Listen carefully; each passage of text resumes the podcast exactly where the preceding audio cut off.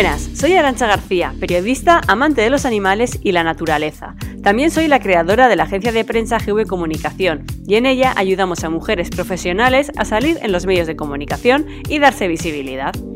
Mi mejor momento en plena naturaleza, viendo correr a mis chuchos, aunque tampoco te digo que no, a un buen café, un buen libro o un cuaderno en el que escribir mucho.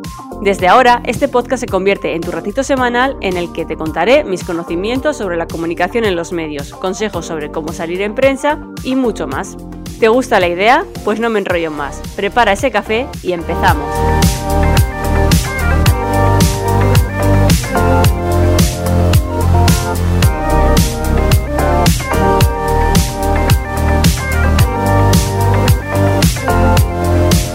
Buenos días y bienvenida a un nuevo episodio del podcast en el que hoy vamos a hablar sobre cómo ser experta o fuente de información para los periodistas de los medios de comunicación. Es una de las preguntas más frecuentes que nos hacéis a través de las redes sociales. ¿Cómo puedo contactar con un periodista para ser su fuente de información? Pues bueno, lo primero que vamos a hacer con esta pregunta es desglosarla. Y para ello, la primera cosa que tenemos que responder es qué es una experta o qué es una fuente de información, porque habrá algunas que todavía estéis un poco perdidas en este aspecto y con estos tipos de términos. Vale, lo vamos a hacer así de simple. Imagínate que un periodista le encargan un tema concreto. Vamos a poner que quieren hablar sobre terapias psicológicas en los niños. En este caso, el periodista tendrá que buscar algunas fuentes informativas que le ayuden a generar ese trabajo que tiene que realizar, o sea, ese artículo que tiene que escribir. Sacará información tanto de Internet como de expertos en el sector, en este caso psicólogos o psicólogas. Esa es la fuente de información que tú puedes llegar a ser para un periodista esa experta que le va a proporcionar información al periodista para crear sus artículos. En el caso de que sea una televisión o una radio, te harían una entrevista y saldrías hablando en ella. En el caso de un artículo escrito, te harían una entrevista y ellos redactarían lo que tú, lo que tú hayas dicho, lo que les hayas contado, añadiendo tu nombre. Primera duda resuelta. ¿Qué es la fuente de información? Ahora vamos a por la siguiente. ¿Cómo hago que los periodistas se fijen en mí?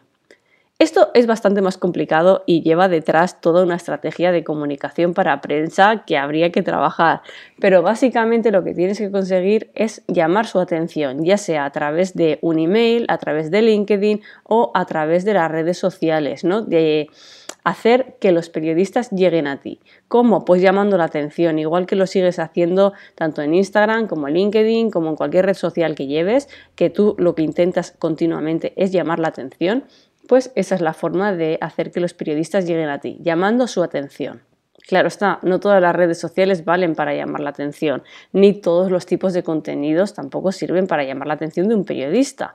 Los periodistas buscan fuentes fiables y que les aporten veracidad. Por lo tanto, siempre tiene que haber un punto de seriedad en los contenidos que subas. Pero lo más importante, sobre todo para que se fijen en ti, es presentarte ante ellos. ¿Y cómo hacerlo? A través de un mensaje de LinkedIn o un email. Pero hay una herramienta que nosotros usamos siempre que queremos presentar a una de nuestras clientas a un periodista. Es el dossier de expertas. En él le puedes contar al periodista quién eres, por qué debe confiar en ti, ¿Cuál es tu expertise? ¿Cuál es el trabajo que realizas normalmente en la empresa en la que trabajas o si tienes un negocio, qué es lo que haces en ese negocio? También puedes incluir, si tienes muchos seguidores en las redes sociales, el número de seguidores, si has salido en medios de comunicación, si has dado charlas, si has dado talleres, si has dado eh, conferencias, todo eso puedes meterlo porque te aporta más credibilidad como experta. Ahora sí, con ese dossier preparado ya puedes enviarle un mensaje por redes sociales o un email en el que puedas adjuntar ese archivo.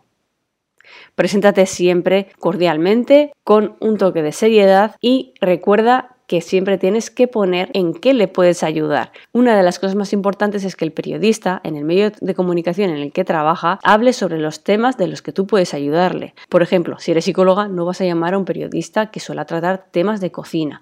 Quizás sí de alguna forma puedas llegar a unirlo con temas muy concretos, pero de normal no es lo más recomendable.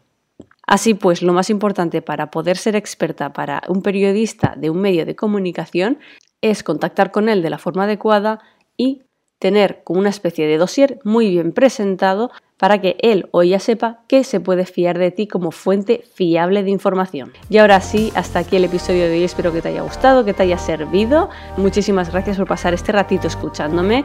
Ya sabes que puedes seguirnos tanto en Instagram como en LinkedIn como arroba gvcomunicación. Y por último decirte que si te ha gustado el episodio puedes valorarlo, comentarlo, compartirlo, dependiendo de la plataforma en la que lo estés escuchando. Y si tienes ganas de salir en los vídeos de comunicación, contacta con nosotros porque estaremos encantados de ayudarte a conseguirlo. Cualquier pregunta, duda o todo lo que te surja, puedes enviarnos un email a través de podcast.gvcomunicación.com y también a través de las redes sociales. Ahora sí, un abrazo fuerte y nos escuchamos en el próximo episodio. Bye.